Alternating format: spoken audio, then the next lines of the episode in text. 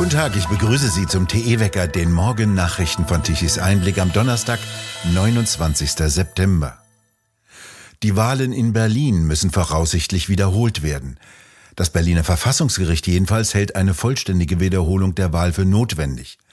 Bereits am ersten Tag der mündlichen Verhandlung um die Rechtmäßigkeit der Abstimmung hat das Berliner Verfassungsgericht eine Wiederholung der umstrittenen Berlin-Wahl in Aussicht gestellt.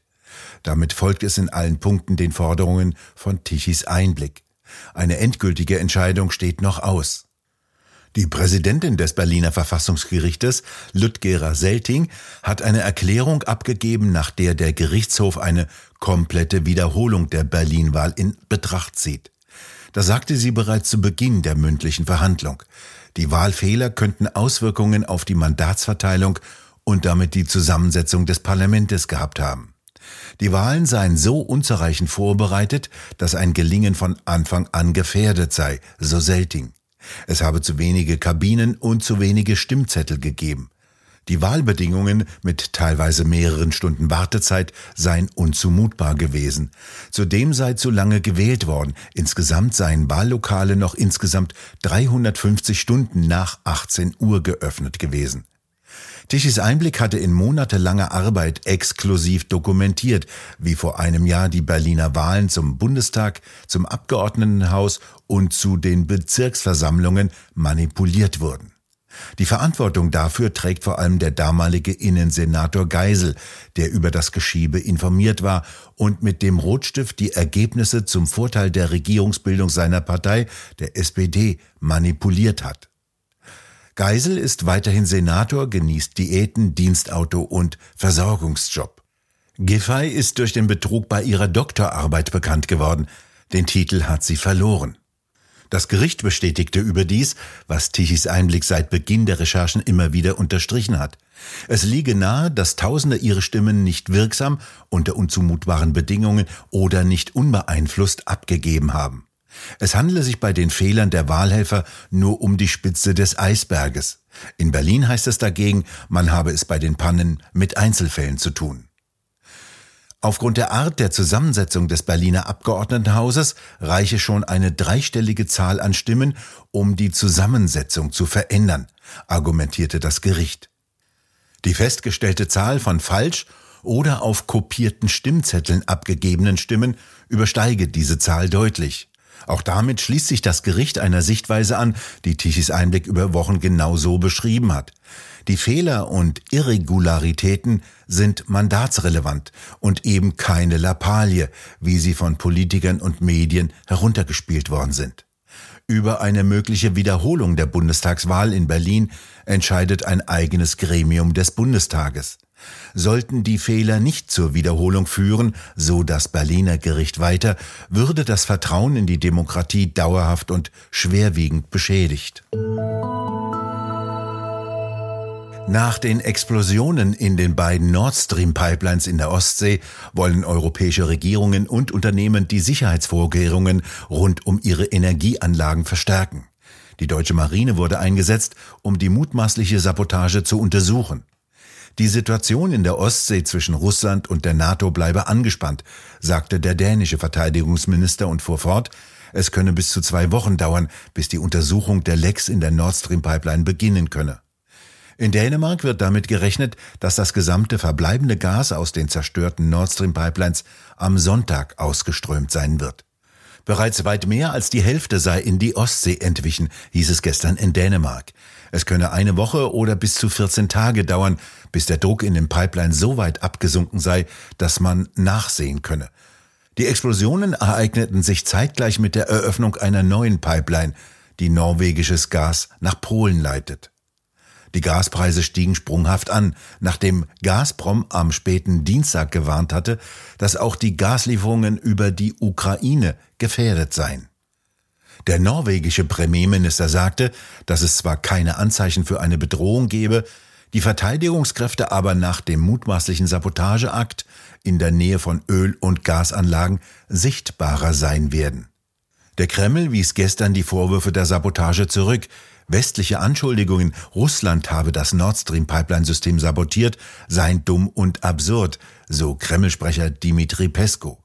Die Ergebnisse einer Untersuchung seien notwendig, um den Umfang des Schadens aufzuzeigen, sagte Pesco und verwies auf den Nutzen, den die USA aus der Unterbrechung der Nord Stream Pipelines ziehen würden. Die russische Generalstaatsanwaltschaft hat nach eigenen Angaben wegen der mutmaßlichen Sabotage an den Pipelines ein Verfahren wegen internationalen Terrorismus eingeleitet. Moskau begründete den Schritt damit, dass mit der Beschädigung der Pipelines Russland erheblicher wirtschaftlicher Schaden zugefügt worden sei. Gazprom habe bis Ende August durch die Pipeline Nord Stream 1 Gas nach Europa gepumpt, diese Lieferungen aber dann unter Verweis auf technische Probleme eingestellt. Nord Stream 2 war ebenfalls mit russischem Gas befüllt. Moskau hat die Pipeline in den vergangenen Monaten immer wieder als möglichen Ersatz für Nord Stream 1 angeboten. Allerdings wurde die Leitung von Deutschland nicht zertifiziert. In Schweden sagten Seismologen, dass die größere der beiden Explosionen einer Sprengung von etwa 100 Kilogramm TNT entsprochen habe. Es müsse schnell einen Energiepreisdeckel geben, die sagte Niedersachsens Ministerpräsident Stefan Weil nach den Beratungen der Bundesländer gestern.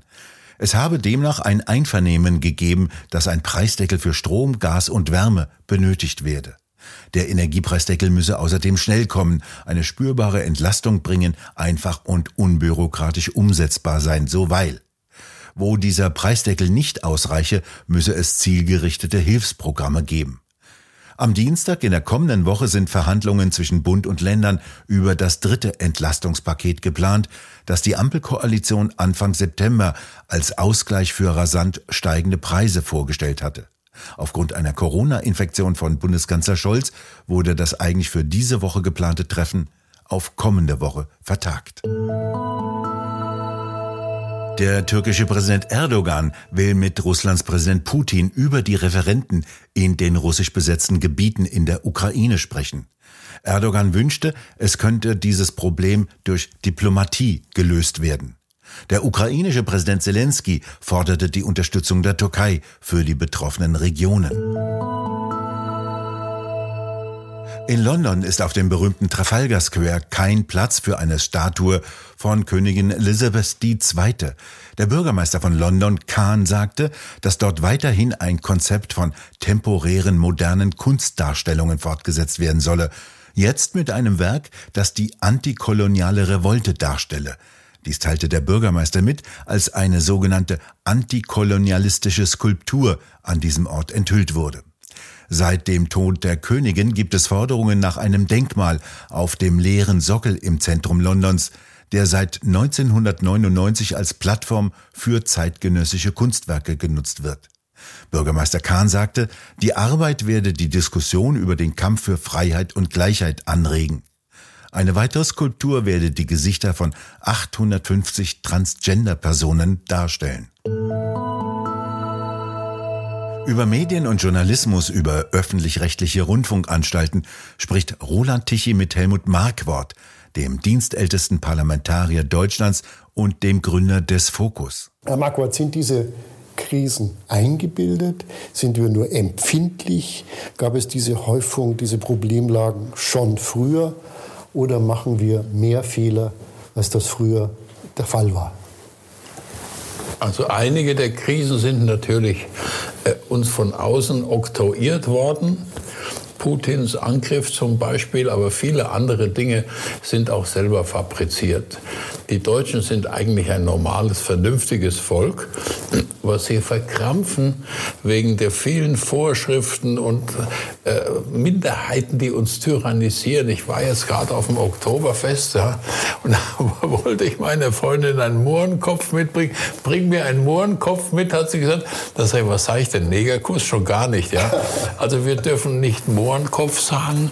Das gibt das N-Wort. Das N-Wort ist Neger-I. Das I-Wort hat das ZDF gesagt, verwendet nicht das I-Wort für Indianer. Indianer ja? Für Indianer es ist unglaublich. Das sind, Terror, das sind selbstgemachte Krisen, die aus, von aggressiven, tyrannischen Minderheiten, aber mit großem Erfolg unter das Volk getragen werden. Das regt mich schon sehr auf.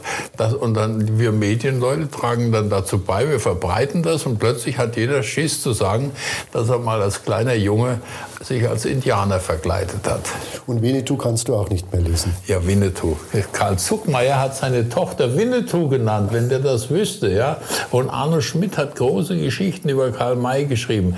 Es, aber das interessiert aber die normalen Leute überhaupt nicht. Aber es ist in den Medien eine Riesendebatte. Ich bin sicher auf der Wiesen, wo ich heute mit Leuten Schafhof gespielt habe und habe auch andere da auf den Festgängen getroffen. Wenn man die fragt, was ist, was haltet ihr von der Indianerproblematik? Die halten mich für verrückt, dass ich überhaupt danach frage. Das vollständige Gespräch können Sie sich ab heute Abend auf der Webseite tichiseinblick.de ansehen. Heute beruhigt sich in weiten Teilen Deutschlands das Wetter wieder. Vor allem in der Mitte wird es trocken mit teilweise sonnigen Abschnitten, nachdem sich die Morgennebel aufgelöst haben. Während es in der Mitte Auflockerungen gibt, fällt im Norden und im Süden noch teilweise kräftiger Regen. Die Temperaturen erreichen in der Mitte höchstens 14 Grad, wie in Frankfurt am Main. In der Nacht wird es um die 7 Grad. Das Wochenende verspricht regnerisch und windig zu werden, allerdings längst nicht so dramatisch wie in Florida. Dort traf gestern der Hurrikan Ian mit Windgeschwindigkeiten um die 200 Kilometern pro Stunde auf das Festland und sorgte für Stürme und Überschwemmungen, verbunden mit den üblichen Zerstörungen, die eben ein mittlerer Hurrikan anrichtet. Etwa zweieinhalb Millionen Menschen waren aufgefordert, den Südwesten Floridas zu verlassen. Wir bedanken uns fürs Zuhören. Schön wäre es, wenn Sie uns weiterempfehlen. Weitere aktuelle Nachrichten lesen Sie regelmäßig auf der Webseite tichiseinblick.de und wir hören uns morgen wieder, wenn Sie mögen.